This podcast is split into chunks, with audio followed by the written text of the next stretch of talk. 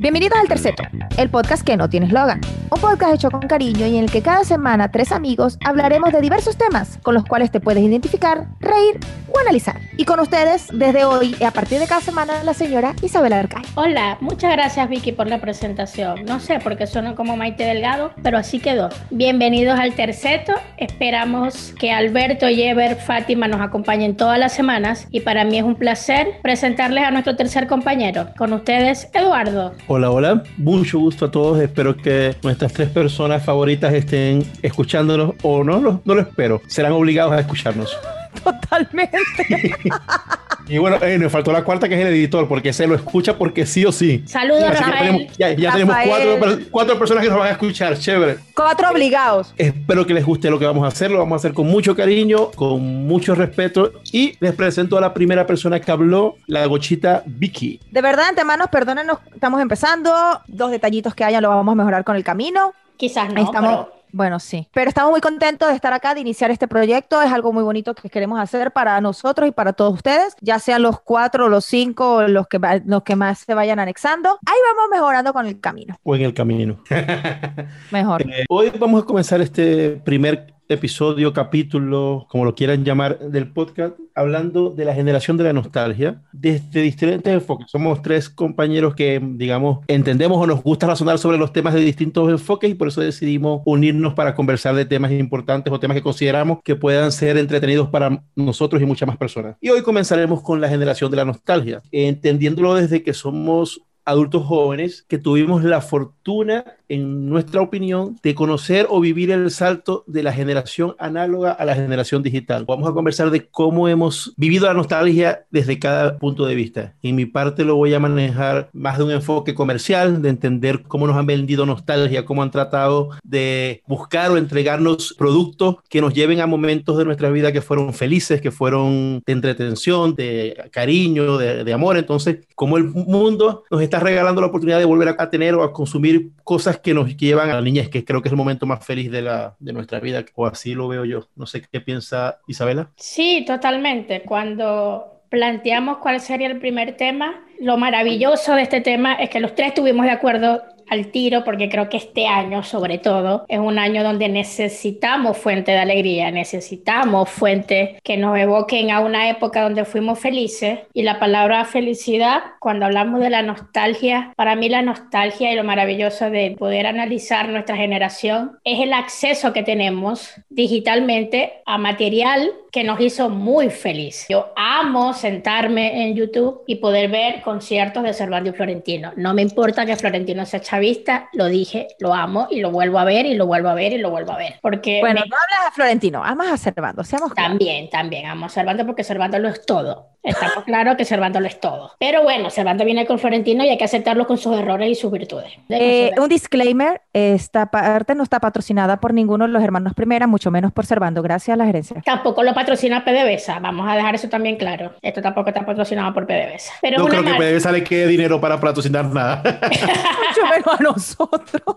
No, ¿y en qué moneda sería la pregunta? ¿En qué moneda pagar? Pero bueno, no nos vamos para ese mundo, por ya, ya. favor. Salgamos Ya, de ya, la ya. oscuridad, salgamos de la Por oscuridad. favor, gracias a la gerencia. Y es una maravilla porque el mundo necesita alegría, el mundo necesita felicidad y, y es mágico. Y eso lo mencionó Eduardo en una de las 17 prácticas que tuvimos antes de, de- de esta grabación, que volver a la alegría y poder tener acceso gracias a la tecnología a esos momentos de felicidad no tiene precio. Revivir momentos para mí como Cervantes y Florentino, que no hablemos de política, porque si hablamos de política saben que me tienen que encerrar y me tienen que amarrar. Entonces no nos vamos para allá. Pero cuando yo recuerdo y escucho las canciones de Cervantes y Florentino, yo me veo flaca, maravillosa, de 15 años, empoderada. Otra, Otra. otra empoderada. Otra, y también recuerdo una Venezuela maravillosa. Entonces, escucharlos a ellos no es tanto revivir las bondades de, de los 15, de mis 16 años, sino que también recuerdo una Venezuela muy distinta a la que lamentablemente me tocó dejar. Entonces, para mí, la nostalgia, yo, yo la veo así. Lo afortunados que somos de tener acceso a ese material que, que nos lleva a momentos y, y a, y a lugares felices. No sé cómo lo ve Vicky. A mí me encanta, yo soy muy consumidora de las cosas antiguas. De hecho, independientemente de si se fueron de mi época o no, o sea, es como para dar un, esquema o un ejemplo de cuál me gusta a mí las cosas viejas. Por lo menos mi música es antigua, obviamente mucho más antigua de mi infancia. al igual que tú, pues obviamente crecí Salserín, Cerón Florentino, Los Bastri, en sí, los sigo, Britney, y los sigo escuchando y me, me, me llenan de vida, me, me siento, no, hombre, dale.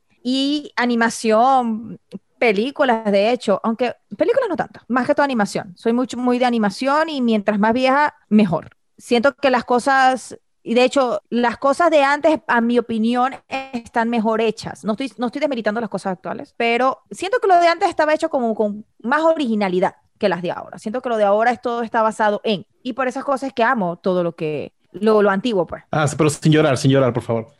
No, no lloremos, no lloremos todavía. No, sí, la, verdad es que el enfoque de, o sea, conversar la nostalgia siempre nos va a llevar a momentos conmovedores, pero también a momentos que nos hagan reír mucho, o sea, que nos recuerden tantas cosas que vivimos. Yo pienso, para mí, yo siento que dentro de todo lo malo que ha traído la pandemia y el encierro que nos ha llevado a estar más con nosotros mismos, nos dio la oportunidad de poder, digamos, irnos más a ese, a ese niño pasado. Yo, lo de, yo dedicaba el tiempo libre a jugar videojuegos, a ver series que no veía desde hace, hasta Betty la Fea me la vi completa otra vez. ¿En serio? no. Completa, completa. yo no la he vuelto a ver, sino como de la segunda vez que Televen la repitió. Y eso fue hace los años del mundo. Cuando Netflix la, la montó, yo dije, este es mi momento. Y, como Y hablando de Netflix, hablando de Netflix, ustedes no extrañan la posibilidad de que había una sola oportunidad de ver el capítulo. O sea, ahora Netflix nos permite ver lo que queramos, pero ¿recuerdan ya va. cuando se estrenaba un capítulo nuevo de algo?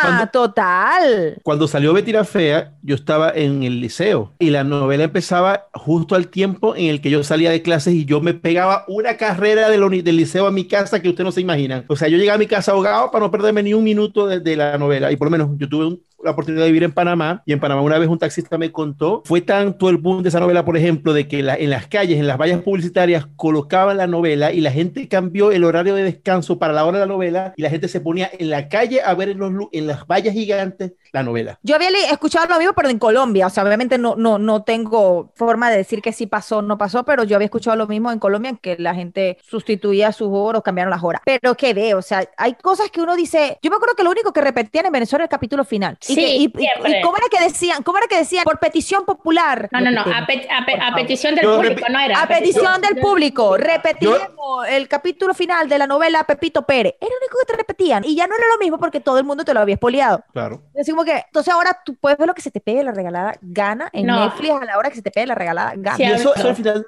la novela es, es, es- es cómico acordarse porque yo me acuerdo que así uno nunca hubiese visto la novela, la final la veía siempre. O sea, la final de la novela era como que era un evento social familiar. Todo. Para, para mí era tan válido tener que ver el capítulo final de una novela como ver el capítulo final que hacían en Radio Rochela. Por favor, Marisca. por favor. La parodia. Era No todo, era todo. De hecho, yo vengo a escuchar, o, o- o- volviendo en estas cosas, o sea, aprovechando ahorita los spotlights que tienen los comediantes, que ya están muchos ya incursionando en YouTube, y comentan cosas que uno como espectador nunca vio, que ellos decían de que los Michocozuela tenían más rating que el mismo Venezuela. Sí, totalmente. y que el Miss Totalmente. Chocosuela tenía patrocinantes como el Miss Venezuela y que los patrocinantes no eran paja, o sea, de verdad eran ciertos. El Miss Chocosuela tenía patrocinio. Por ejemplo, que tú veías vainas que pasaban en mi Venezuela que tú dices, yo tengo que ver cómo va a ser arrochera esta verga para reírme. Porque te parecían tan absurdas que cuando arrochera la hacía quedaban espectaculares. Y lo mismo Claro. con los capítulos, las novelas, las malas, muy malas, Pero es que súper cuando, cuando hablamos de, de- de que la gente te lo espoliaba, cuando lo repetía la Rochela, yo extraño esa época porque recuerden que, ajá, el que no lo sabe, yo soy la fanática número uno de Friends. Yo, no hay nadie, no hay nadie, no hay nadie que le guste la serie más que a mí. Y lo maravilloso de aquella época, que no existía el Internet o no como lo conocemos ahora, es que en Latinoamérica siempre se estrenaban los capítulos con días de diferencia de Estados Unidos. O sea, Estados Unidos publicaba un lunes y yo lo veía el lunes de dos semanas más adelante. Pero a mí nadie me lo contaba porque no existían redes sociales. Y yo veía mi primer capítulo o mi último capítulo con aquella emoción porque nadie me lo contaba. Ahora es imposible. Imposible mantener un sitcom de Latinoamérica que se ha transmitido en Estados Unidos porque a los 3.5 segundos que se acabó el capítulo ya todo el mundo lo sabe. Es que nada, ahorita no puedes ver nada, es que ni siquiera programación solo para YouTube o solo para, o sea, es que no puedes ver nada. No, me perdí el día, voy a esperar. No, es que no te puedes ni meter en las redes, no puedes meterte en nada porque ya viene, la gente te lo espolea, o sea, ¿Por qué? Esas son las cosas que yo extraño mucho de niña. O sea, igual los, ciertas comidas, ciertas cosas que si me las sacan ahorita, yo digo, wow. O sea, dígame que aquí donde yo vivo en estos días conseguí, no sé si se acuerdan de los mini chiclets que venían en una bolsita. Los chicles Adam. Exacto, eh, los Adams. Sí, los pero no los chiquiticos de cuadrito. Era una, bo- era una bolsa con unos chiquiticos que eran de, de sabores. Creo que No. los vi, pero sea, recordemos, solo yo. recordemos que yo soy la más joven de este trío, entonces hay cosas que se me van a ir. Se me van a Seguro. ir. Muestra- ve, ve, ve, Muestra, el pasaporte, por favor, y la cédula. ve, ve. Eso dímelo si tienes 20 años y 20 años no tienes. No. Sí, yo soy menor que ustedes por dos semanas. Por favor. Uh, Por Por años, favor. por años, por años, pero no, Uh. no hay necesidad de, de empezar con una controversia para la final salir yo vencedora. O sea, no, lo- no, Ay, ay, ay, ay, no por vamos a quedar en ridículo tan rápido tampoco. Por cierto, yo quiero en este momento pedirle disculpa a nuestro quinto oyente, que posiblemente sea americano, colombiano o chileno, y que escuche que, que digamos palabras como verga y lo, vaya, y lo vea por otro lado. Estos, estos somos venezolanos bastante coloquiales y se nos puede salir palabras que tal vez para ustedes signifiquen otra cosa No, es que de- bastante distinta. Exactamente, así, haciéndome unión al, a la acotación de Eduardo, del, no solo que somos venezolanos, de la parte de Venezuela de que venimos, verga es un verbo. Eso es correcto. Infinito, infinito, infinito. Yo todavía no he Infinito, llegado Entonces, Y que puede ser cualquier verga. cualquier cosa, Cualquier exacto, cualquier verga. verga. cualquier. Entonces, volviendo al punto, o sea, ustedes me dan a mí en la calle con los chicles, o sea, qué belleza. Es que también era pobre, también era pobre, entonces mm, mi mamá no me compraba chicles Adams. Bueno, pero a mí me hayan dejado en la calle, yo voy a terminar mi idea. Los es así. Y, yo era, y yo era fresa y no me compraba chicles de bolsita. Adams. Le llamamos chicles al chicle por los chicles Adams. Mire, yo No, igual voy a terminar no. mi idea, ustedes no me van a mí tumbar el evento. No los Me recuerdo. encontré los mismos chicles en estos días por aquí, yo ¡ah! Y me los compré. Y fui feliz, lo sentía y sentía la remembranza de cuando yo me compraba mi bolsita y era feliz comiéndome mis chicles, que por cierto, no soy fanática del chicle de frutas, no lo soy. Ese sí me gusta. Bueno, Vicky sabemos que no sale barata. Con un chicle de dos centavos, está contenta. Dos centavos, ¿qué te pasa? Eso me salió como en tres dólares.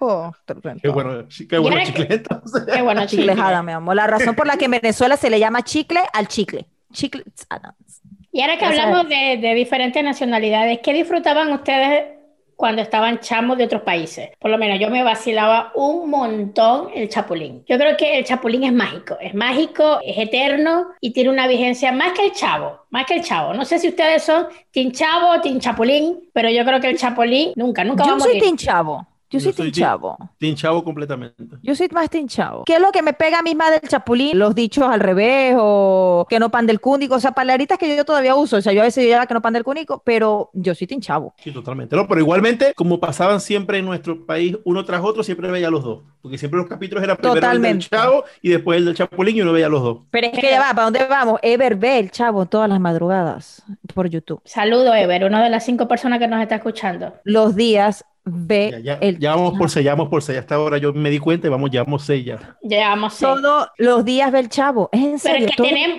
pero tenemos que valorar el hecho de que estábamos en una época donde los superhéroes eran acartonados, que eran los superhéroes de, no sé, ustedes que saben más de estas cosas, de Marvel, de esta gente, donde una gente Estos que no... niños. Estos niños, estos niños que salían, y estamos hablando de una parodia de superhéroe que fue famosa en Latinoamérica y en el mundo. Es que recuerda que nosotros venimos de la época en donde ya, no estoy diciendo que no tenía vigencia Batman, Superman o lo de Marvel, a excepción de los X-Men, ojo, a eso voy. Venimos de una donde los X-Men salieron las, las tortugas ninja, fueron unos superhéroes un poquito diferentes al acartonado Batman y Superman, entonces viene el Chapulín, que no es que salió en los 80, tenemos que hacer ese claro, o sea, no salió ahí, salió antes, ya el señor era grande para esa época. No estoy segura del año, pero yo lo ubico en los 80, no sé por qué. No, no, él empezó a grabar como en el 70 y algo. Aquí yo, que no sé, corríjame quien nos vaya a escuchar y sepa más del tema y no vaya a decir que yo estoy aquí diciendo pistolada. Pero tengo entendido que no es de los 80, él es un poquito más para atrás. Pero ya era un grande, o sea, grande en edad y grande de grandeza para esa época. O sea, era bastante conocido, por de hecho, pero a mí me encantaba y lo amaba y whatever. De hecho, era una de las pocas cosas que mi mamá me dejaba ver porque mi mamá me prohibió muchas cosas cuando era niña. No por querer hacerlo, sino porque la educación, la cosa, pi, por lo menos a mí no me dejaron ver los Simpsons de niña, nunca. Yo vine a ver los Simpsons de adulta. Y yo creo que está bien, porque Los Simpsons no es una, no es una comiquita, no es un contenido para niños. Díselo a Disney. Hablemos Sí, de pero- Disney porque ustedes saben lo que yo Pero es que yo, yo pienso que eso es algo que, que si un niño lo ve no va a entender el doble sentido que entiende un adulto. No, es no que creo de que le hecho, afecte tanto. yo no sabía, pero el chavo tiene mucho doble sentido que para el mexicano, que sí lo percibe porque es mexicano, es parte de su cultura, pero nosotros como niños ni pendiente. Y sí, el chavo tiene, y el cachapulín, tiene mucho doble sentido, o albur, como le dicen ellos, mucho doble sentido, cosas que no son acordes para un niño ya que estoy haciendo comillas, pero nosotros lo veíamos porque como nuestra cultura y nuestro contexto era completamente, o es completamente diferente en muchos aspectos, pues este, bueno, ahorita no tanto, pero en fin, no lo entendíamos y aún así yo sigo sin entenderlo. Algunos, otros sí, los capto, pero ya, pero es porque ya la globalización, el tener más contacto con otros tipos de culturas, pues me ha permitido decir, ah, es esto pero, yo, de niña ni pendiente. Yo me quiero ir con ustedes dos, quiero retrotraerlas mucho, mucho, mucho más allá de la nostalgia. Quiero, quiero irme a, la, era, a, la, era, a la era análoga. O sea, yo, yo, yo siento mucha nostalgia y hasta siento, no creo que lástima no sería la palabra, pero siento que, que es triste que nuestras generaciones actuales no, no, no, puedan vivir la calle no puedan vivir la calle. O sea, no, los niños de hoy en día no viven en la calle de jugar trompo, de jugar dominó, de, jugar, perdón, este metra, de correr en la calle, ensuciarse, de jugar el escondido, o sea, hacer tantas cosas de niño que yo siento que se perdieron y no sé por qué se perdieron, porque era tan genial encontrarse en la calle, o sea, era tan genial estar todos los vecinos juntos jugando, disfrutando, bañándose bajo la lluvia. Ese cambio de cuando empezó la generación tecnológica, que la era digital, que todo el mundo se fue a sus casas y se metió en un teléfono y se metió en una computadora, creo que dejó atrás una época bastante hermosa. No sé, ¿qué les gustaba a ustedes si llegaron a vivir esa época? Creo que sí, porque tienen la misma edad que yo, pero ¿qué les gustaba de esa época de la calle, de la época del... De, la desconexión. Bueno, no sé Vicky, pero a mí la calle me enseñó a gestionarme. Yo creo que los niños de ahora no saben gestionar la frustración, no saben gestionar el fracaso, no saben gestionar el rechazo, porque los padres tienen el control ahora de todo, pero uno iba a la calle, yo con mis primos, no tanto de que era la menor, sino que siempre he sido una enana, soy chiquita, soy bajita, entonces en la calle se jugaba pelotica de goma, kicking ball y mis primas nunca me elegían, yo era la última, porque recuerdan que agarraban dos capitanes y los capitanes seleccionaban, yo quiero a Vicky, yo quiero a Eduardo, yo quiero a este, hasta que quedaba alguien que nadie quería jugar con ese alguien. Yo siempre fui ese alguien. Yo siempre fui la que no sabía manejar bicicleta, yo siempre fui la que se caía jugando, yo siempre era la que era mala para el deporte y siempre toda mi vida he sido mala para el deporte. Me encanta verlo porque no lo sé jugar. Y yo creo que los niños de ahora tienen una adolescencia mucho más traumada porque pierden esa maravillosa oportunidad de aprender en la calle lo que el Internet no te va a enseñar. Y yo creo que nuestra generación tuvimos una infancia privilegiada porque aprendimos lo que en Internet jamás te va a enseñar. El Internet jamás te va a enseñar a gestionar la, la, rabia de que no te quieran escoger para un equipo de kicking ball, que todavía los digo, si alguna de mis primas me escucha, quizás yo podía atajar la pelota, puede ser que yo la iba a atajar si me, si me seleccionaba alguien. Yo pensé que iba a decir a ustedes mis primas que me escuchan, jódanse. Pero quizás, porque era mala, era mala, entonces ahora las entiendo. Pero creo que eso es válido, es válido que los niños, y es una maravilla que nosotros pudimos vivir eso, porque nos formó diferente. Aprendimos a gestionar muchas cosas que, que los chamos ahora no saben. No sé si Vicky, quizás como ella fue hija única, traumada, encerrada, localizada, no jugaba en la calle. Vaya, vaya, vaya, vaya, vaya, vaya, vaya. Entonces, como que traumada. Ah, ve, yo te voy a decir una cosa, mamacita. Yo sí fui hija única muy orgullosa de ser. Pero ¿sabe quién jugó bastante en el calle? Este pechito que está aquí. Porque yo crecí, gracias a Dios, en, o sea, yo viví en un apartamento toda la vida en Venezuela y en el apartamento donde yo, o sea, en el edificio donde yo viví coincidió en que todos los papás de ese edificio se pusieron a tener de acuerdo ponerse a tener niños en el mismo tiempo y crecí con muchos niños, niñas y niños, ojo, o sea, cuando digo niños estoy generalizando. No voy a decir niñas, niños y niñas. Este, inclusivos, seamos inclusivos. Pero este, jugamos todos en la, en, la, en la planta baja del edificio, todos nos reuníamos en la noche a jugar y en ocasiones hasta a veces me dejaba, no, y es que Ana, se, voy a dejar bajar a fulanito, o sea, digamos como tres, cuatro años menor que yo un poquito menos. Pero estoy pendiente de él porque estaba más chiquito y jugábamos con pelota, policía y ladrones. Había un juego que nos inventamos, se llamaba no me acuerdo si era stop o algo así, yo no sé, pero dice que pateamos la pelota, salíamos correr, era un verguero, era muy parecido al escondite, pero con esteroides. O sea, en ese sentido tuve calle, no voy a decir que, ay, no, si la callejera, no, porque, hey, mamita, a las 8, súbase, o a las 9, lo que fuese. Hey, con eso de, de subirse a la casa era lo máximo, nosotros por mi casa, saludo a mis vecinos si me escucha alguno. Saludos a la gente de Cabima. Sí, nos poníamos todos, nosotros, nosotros íbamos alrededor de una cancha de básquet, entonces nos poníamos todos en, en la cancha, nos sentábamos en, en las gradas, solamente a esperar a ver quién era el primero que la mamá o la abuela salía gritando Eduardo, a dormir. Sí, sí. Para hacer el chalequeo de todos los demás, a dormir, a dormir. Y así era todos los días. nos quedábamos ahí parados esperándonos a ver quién era el primero que porque siempre iba a salir una mamá, la de todos podía salir a, decir que ya era muy tarde y que teníamos que dormir. Mijo, es que eso es lo más... Lo mejor. Eso es lo más liviano. cuando, con los que yo jugaba habían dos, espero nunca me escuche, este, no voy a decir nombre, eran hermano y hermana, pero por alguna razón todavía 7, 8, 9, 10, 11 años tomaban alimento, dices tetero en vaso. Y la mamá siempre les gritaba, fulanito, sutanita, el alimento. O sea, marisco, esa vaina era para orinarse porque ya a esta altura ninguno bebíamos tetero. Yo tengo amigos que le dieron teta hasta los 6 años. Bueno, ya no, pero es que yo, no, no, ya eso es otra una madre enferma. Oh, ah, no te metas, no seas así. No, comencemos, no comencemos. Por favor. Ahora, otra vez nos está siguiendo otra vez no estás escuchando nada más cuatro. Se fueron los otros dos. bueno, pero volviendo al tema de que Isabela me dijo, ¿cómo fue que me dijo hija única, traumada, encerrada? Maniatada y todo lo que termina localizada porque me imagino que tu mamá como tu mamá se tenía solamente a Vicky ella tenía que saber en todo momento dónde estaba Vicky no se la fuera a perder Vicky. No pero o sea yo siempre yo siempre fue bien importante en ese sentido siempre estuve ahí cerca o sea porque es que todos jugamos ahí, ahí no había necesidad de ir más allá. Y el estacionamiento del edificio donde vivía era de uno de los más grandes de la urbanización entonces no había necesidad. Y es lo que tú decías te da calle ¿A qué me refiero que te dé calle? Te da malicia, te da eso de no sentir el, conchale, uno, porque a veces pasaba, o sea, se volvían a jugar tú y no te invitaban, ¿no? Concha, entonces eso yo siento ahorita que los chamos de ahorita no lo tienen. Te hace fuerte. O sea, yo siento que eso cuando sean adultos les pueden hacer las gatadas y ni cuenta se van a dar. O sea, no van a tener la malicia de cómo responder, no van a tener la malicia de qué, te voy a, qué voy a hacer o cómo voy a afrontar esto. Y eso se aprende con otros y en la calle. Eso no de lo va a enseñar en tu casa, mucho mejor en la computadora. ¿Ustedes creen que nuestra infancia hubiese sido igual de, de bonita, igual de maravillosa, si existiera en aquella época el Internet, si tuviéramos acceso a Internet en esa época? Fuéramos esta generación, fuéramos esta generación.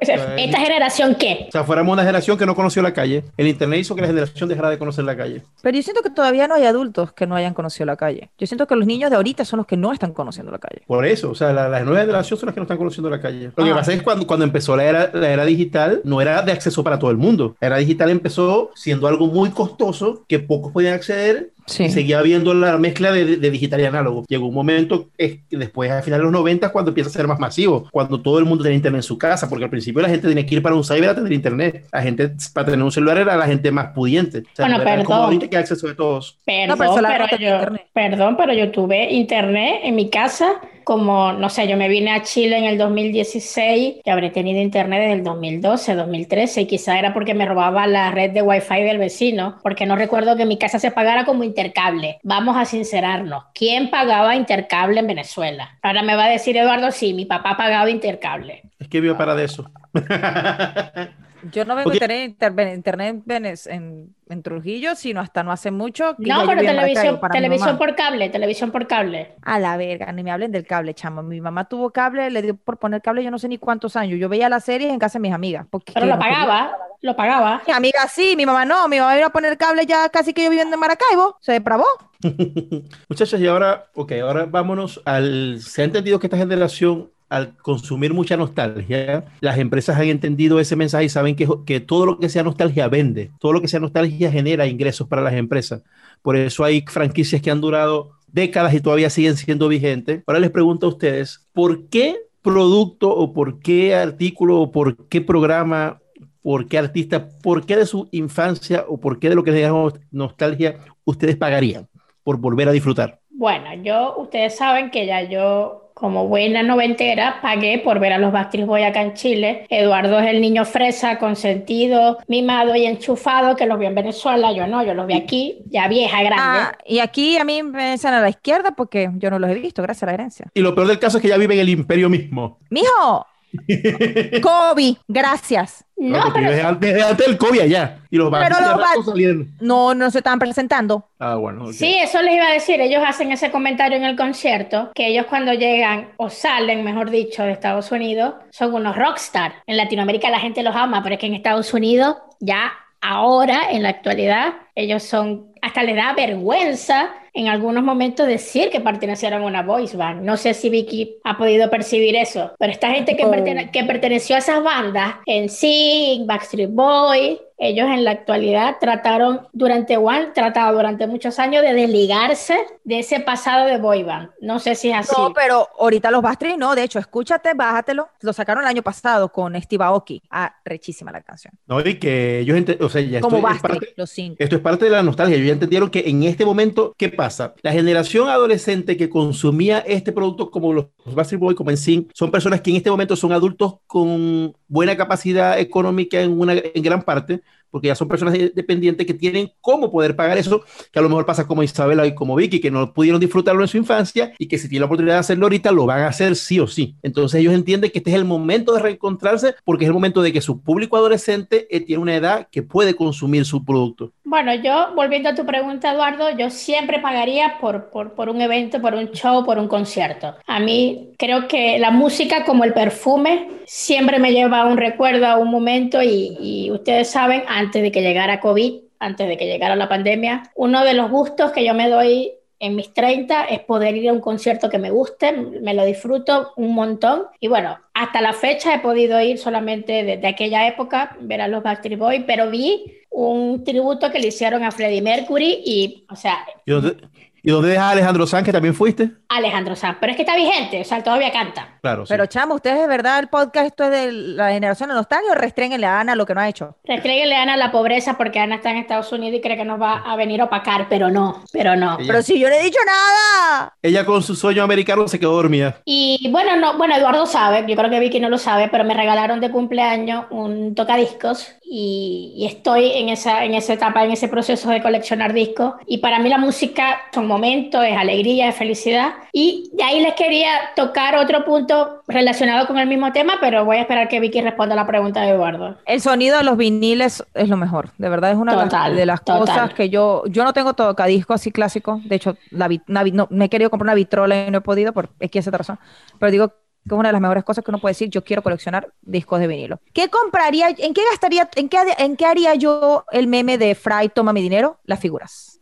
Figuras, figuras coleccionables. De hecho, ahorita estoy sacando, haciendo, tratando de buscar un, mi- de armar mi budget, mi presupuesto, porque quiero, deseo, anhelo, porque sí, porque me da la gana, porque me sale de los huevos que no tengo, porque me recuerda a mi infancia, porque me hace feliz me genera una satisfacción personal tener los 12 caballeros dorados de Caballeros Zodíaco. Yo lo tuve alguna vez. Y, pero, ¿y entonces, ¿en serio? Vicky, yo siento que en la vida y en este podcast llegaste cinco minutos tarde. No, yo me voy para la verga, porque ¿qué es esto? O sea, que para No, no, no, qué cara. Yo voy a hacer que no escuché lo que dijo Eduardo, no me, no me vas a tumbar el evento, yo prosigo, gracias a la gerencia. Entonces, yo quiero los 12 y me los quiero comprar bien, o sea, pero bonitos, originales y, y no son baratos, pues. Y no, y, ojo, no son no solo que no son baratos, no son fáciles de conseguir. O sea, o sea, si los consigo, pero diferentes fabricantes, sí me gustaría tenerlos como que todos del mismo fabricante, que mantengan una línea, pues. Eso es lo que yo gastaré mi dinero. Algo que me parece brutal que está diciendo Vicky, que no sé si Eduardo, que también es, es de, de estas personas que les gusta coleccionar cosas,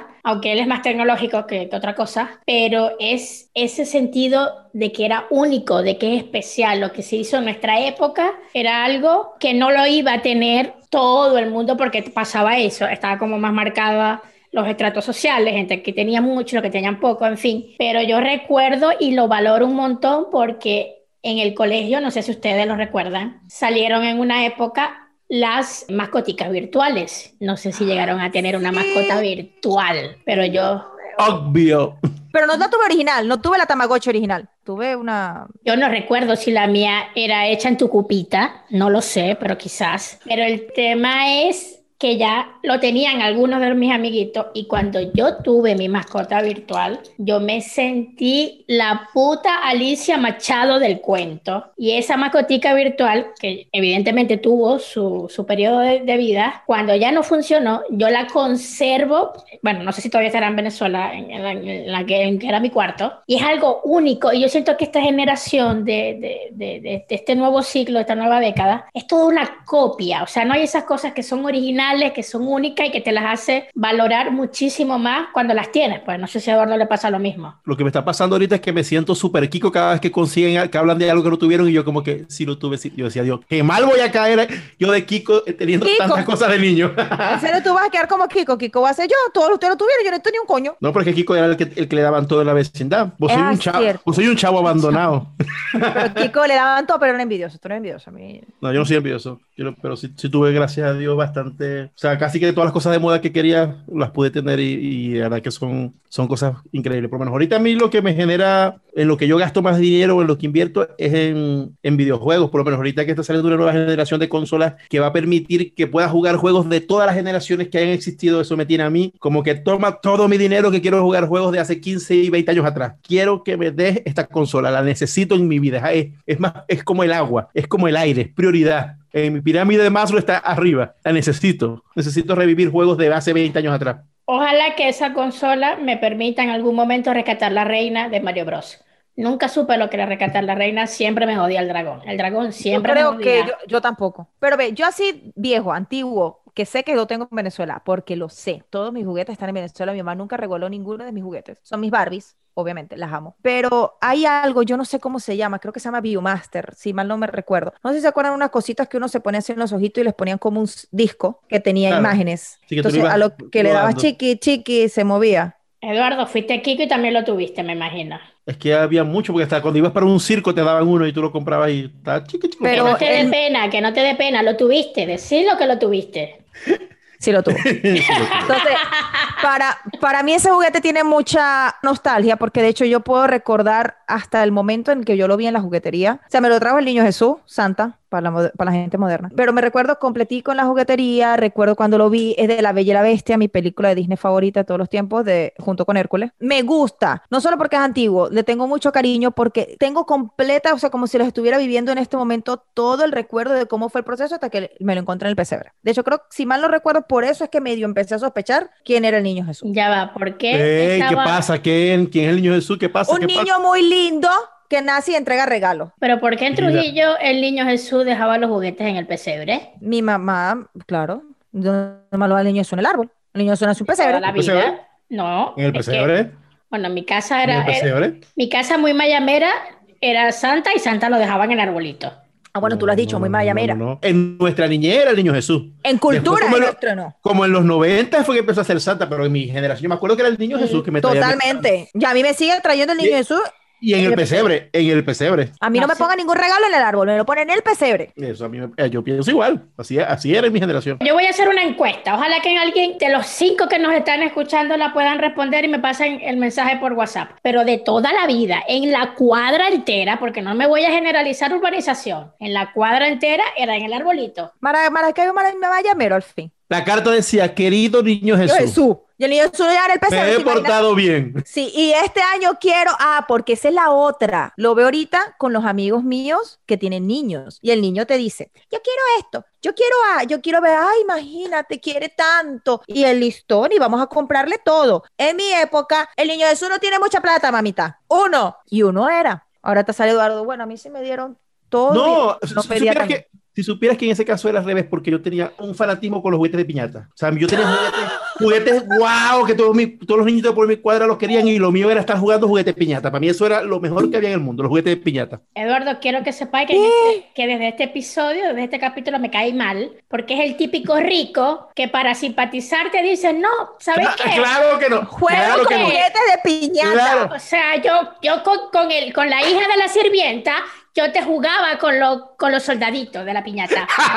cuando, cuando el podcast este tenga video, voy a traer una foto que tengo de niño con mi, con mi carrito de, Eduardo. de- de piñata todo el tiempo al lado. Ve, Eduardo, y espero que Isabela no me deje mentir. De los juguetes de piñata, que por sí fueron chafa toda la vida, lo mejorcito eran los de niña, porque las pulseras servían para algo, pero los de varón, pa o sea, ¿qué, había juguete de piñata? La Me pelota. encantaba las pelotas, los soldaditos y los carritos. Los soldaditos que les sobraban juguetes plástico. Los soldaditos que les sobraban plástico por los que lados. Si algo soy yo intensa en mis 30, es con el tema del feminismo, porque mi infancia... ¿30, cu- ¿30 y cuánto? ¿30 y cuánto? No, no, no, pero ¿por qué? ¿Por qué tenemos que llegar al punto de... Porque eso de los tres, en mis 30. En mis 30, en mis 30 es amplio, eh, como los 20, como los 20 también es amplio. o sea, Ya, es, es ya. largo, es largo, es largo. ¿Por qué si yo pedía una bicicleta, a mi santa o el niño Jesús me traía todos los años un maquiclú? Maquiclú. ¿Por qué?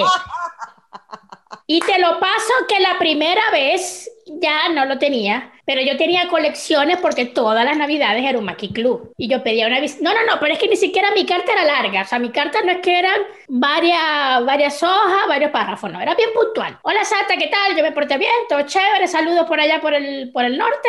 Quiero una bicicleta. Básico, sencillo, al grano, lo que vinimos. Un Maki Club. realidad. Maki Club. Luego del Maki Club evolucionamos a los Pinipón. Los tuve todos. Los amé. Solo tuve un, un set de pinipón. Yo tuve la granja de los pinipón, yo tuve todos los pinipón. Pinipón los tuve todos. ¿Y a, y a qué edad te trajeron la bicicleta por fin? Nunca, nunca. Entonces... No te portabas bien, no te lo merecía.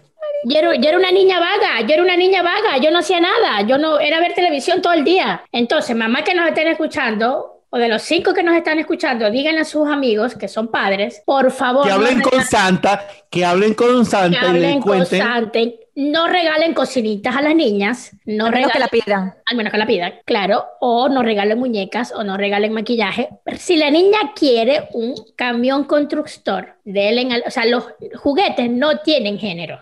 El niño no sabe que es de niña o que es de niño si el adulto no se lo dice. Entonces vamos a normalizar que la niña quiere una bicicleta, no un Maki Club. Fin del comunicado. Ahorita analizando que hablas del Maki Club, creo que acabo, gracias, te doy gracias por ello, acabo de descubrir la razón por la cual estoy obsesionada por tener tanto maquillaje. Nunca tuve un Maki Club. Te los pude haber regalado. Los tuve todos. Fui como, como, como Eduardo en ese punto, los tuve todos. No, de hecho, nunca pedí, nunca tuve, y ahorita entiendo el por qué.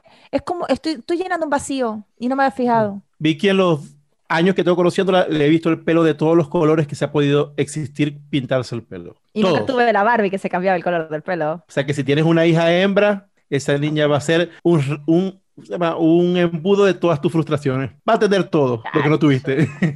Chacho. Y ya cerrando el tema, porque ya nos toca lamentablemente finalizar, porque creo que este capítulo, y aquí estoy mirando al cielo y rezando que si salga en algún momento, que alguien, que Ever, que Alberto, que Fátima, que Rafael lo lleguen a escuchar. Hay referentes que marcaron mi infancia, y yo creo que un referente a nivel musical de mi época que me marcó totalmente fue Servando y Florentino, Salserín esa época. Y hay referentes que yo les puedo preguntar a ustedes, ¿qué referente en, en, el ámbito que quieran, no tienen que ser precisamente musical, qué referente les marcó a ustedes su infancia y qué eliminarían porque estamos hablando puras cosas bonitas, puras cosas positivas, pero seguro que se pueden recordar algo que yo diga, o sea, yo no necesité el Maki Club en mi vida. Eso yo lo pude haber eliminado. Santa, no quiero más Maki Club. Eduardo, ¿qué referente marcó tu infancia que hasta la fecha tú dices, no, a mí me influenció total tal persona? En persona no me viene algo a la mente en este momento, en persona no me viene, o sea,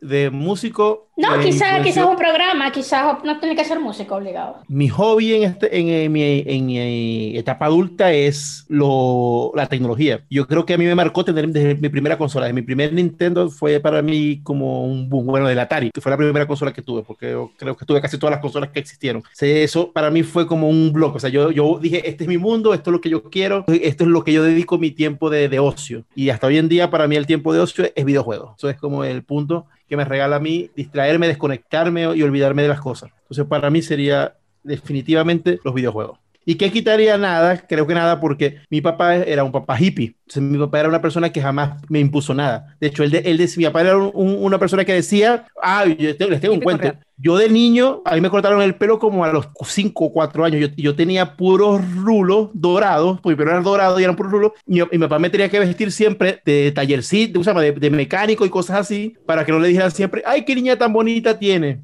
¿Cómo o sea, mecánico? No, que lo disfrace de carnaval, imagino, que era. sí, me, o sea mi, mi, ropa de niño era, era un traje de marinerito o un traje de mecánico, ropa que quiere entender que era un niño. Con un letrerito que dijera, sí, es varón. Es varón, es varón. Soy varón es, un varón, es, un varón con rulitos dorados. Eduardo, quiero que sepáis que fácilmente te pudiste llamar Simón. Eh, eso, ese es otro capítulo. Ese es otro capítulo. Es otro tema. Vicky, ¿qué te marcó y qué borrarías de tu infancia? ¿Qué me marcó a mí? Sí, sí, sí, sí, sí, sí, sé dos cosas que me marcan. Me marcó a mí de infancia, de infancia, porque me lo viví así. O sea, yo fui una fan enamorada y sí, no me importa, yo lo admito. Total. Sea, chamo, el primer concierto, cuando a mí me llamaron para el concierto de Salserín, eso fue para mí OMG, o sea, de verdad, yo me disfruté muchísimo eso, o sea, de verdad, eh, eh, eh, marcó una etapa, marcó una, no digo un antes y un después, pero sí marcó una etapa, o sea, que a ti te hablen de, de los 96, 95, que si mal no recuerdo que son esas épocas, me trae a, a la cabeza todo, o sea, el colegio, la música, mis compañeras en el colegio nos la habíamos cantando, que si Servando era bello, que si Florentino era hermoso, me di cuenta que tenía los, culos, los gustos metidos por el culo. Creo que en este podcast deberíamos terminar cantando Una fan enamorada, porque ha sido el centro de la conversación. Eduardo, No me parece. no- Eduardo, no te No me- resistas, que no te resistas. No me parece. No te resistas, no te resistas, no Lo siento, lo siento, pero vamos a cantar es Te tengo Te, presente. te compran de sol a sol. Es que de sol a sol. sol sol. ¡Ey, qué horrible! Que cuando él dijo te tengo presente, ya yo iba a arrancar. De sol a sol. No, ojo, y no es arrancar de solo arrancar, es arrancar con el bailecito. La otra cosa que me marcó totalmente, eso sí para mí fue un antes y un después y actualmente lo sigo teniendo es mi primer libro de Harry Potter. La primera vez que yo me leí el libro de Harry Potter, me lo leí en un día. El 1, el 2, el 3 me lo leí en la computadora, tardé tres días. El 4, obviamente, es la Biblia, tardé más días. Pero, o sea, Harry Potter para mí marcó un antes y un después en mi vida. Totalmente. Y de hecho, hasta la fecha, yo soy una acérrima fan de Harry Potter y todos sus subproductos. Que no esté de acuerdo con muchas de las declaraciones que diga su creadora, ok, pero sí. ¿Y qué quitaría? No me viene a la cabeza qué quitaría. Creo que todo me gustó. Todo, todo, todo, todo, bueno, malo, Sí, a la final todo suma, porque a mí me enseñó me gustó. que Santa nunca me trajo lo que pedí, que la vida es así. La vida no siempre te da todo lo que uno pide. Sí, algo que sí, disculpa que te interrumpa, hay algo que sí quitaría. A medida que uno va creciendo y dejas de ser niño, tú, niño Jesús, te empieza a poner el pesebre, pijamas. Gracias. No las necesitaba, no las quería, quería otra cosa. No me pongan pijamas de niño Jesús. Eso, eso es de verdad otro episodio que tenemos que hacer, los regalos, los regalos de los intercambios de Navidad, porque hay temas, hay, hay temas, hay temas con los regalos. Bueno, yo creo que no hablo por todos, hablo por mí. Estoy súper emocionada que por fin logramos algo que a, a los tres nos gustara. Si conseguimos que a una persona más le guste, que quizás Alberto lo tenga que escuchar sin tener que estar obligado, que Ever o Fátima lo reproduzcan solitos sin que lo digamos, sin que le digamos, perdón, o lo escuchan o no duermen hoy en el cuarto. A mí me basta y me sobra, me parece que era algo que yo necesitaba y a los dos les agradezco que se hayan unido a este proyecto y espero que sea el primero de muchos capítulos. No sé, no sé qué piensan ustedes, ya toca despedirse, hijos. Bueno, yo estaba esperando que Eduardo hablara y Eduardo me manda a hablar a mí, qué belleza, ¿sabes qué es esto? La No, caballerosidad por delante. ay, Eso sí es verdad, eso sí es verdad. Hay cosas que no deben pasar nunca de moda, así hayan ellas. Gracias. No, yo igual, o sea, de verdad, fui primero, fascinada, al fin terminamos. El primero, las personas que nos escuchen, nuestros amigos, ya sean o las personas que van a escucharlo obligados, agradeceremos sus feedbacks. Ante todo, nuevamente lo repito, disculpen lo- lo- los detallitos que estamos empezando, estamos aprendiendo, es algo que hacemos con todo el cariño y con ganas. Yo súper agradecida con ustedes dos, adaptándonos a nuestros horarios. Y señores, ya empezamos y aquí no nos para nadie. Dele, señor Eso- caballero. Eduardo es Kiko. correcto, correcto, correcto, correcto. No, gracias a todos los que llegaron hasta aquí y espero que nos sigan escuchando. Espero que este sea el primero de muchos, muchos, muchos capítulos. Y No se hagan los locos, no se hagan los locos que me prometieron que íbamos a terminar esto con un espacio musical. Yo no voy a cantar de sol a sol, prefiero la. ¿Cuál es la que estaba cantando la semana pasada? Pero ¿por qué no podemos cantar? Bueno, yo quiero cantar una fan enamorada, pero Eduardo dice que no. No, Bueno, prefiero no la- la-. A mí me la fan una enamora- película la Salserí, que- Salserí. Por, por sol. ¿Cuál es la que yo estaba cantando la semana pasada? Ahora tengo en la cabeza una fan de enamorada. Qué cagada, pana. Dale, pues. no, no hay ninguna canción más fuerte que de Sol a Sol. Mira, no hay así, ninguna. así, porque así. yo me sé otras, pero no hay ninguna como de Sol a Sol. ¿Cuál es la otra? ¿Cuál es la otra? ¿Cuál es la La de otra? Florentino, la que estaba cantando la semana pasada. Para que sea la época de Salserín, yo creo. Es que estoy hablando de Salserín, ¿de qué estamos hablando? A mí Lo me que marcó pasa es que Salserín. Lo que pasa es que una de mis canciones favoritas de Salserín era cuando no la cantaba ni Servando ni Florentino, la cantaba el otro niño, que no me acuerdo ahora ya cómo se No, llama. su, su depravado, dale, Isabela. Te Tengo presente. No, ya va, ya va, ya va. Tiene que poner una voz más, más infantil, más infantil. ¿Por qué me corté la inspiración? Marico, la voz de Servando. ¡Ay, Dios mío, señor Servando, perdónalo. Esto se acabó, esto se acabó. Hasta la próxima semana. Se les quiso. Adiós.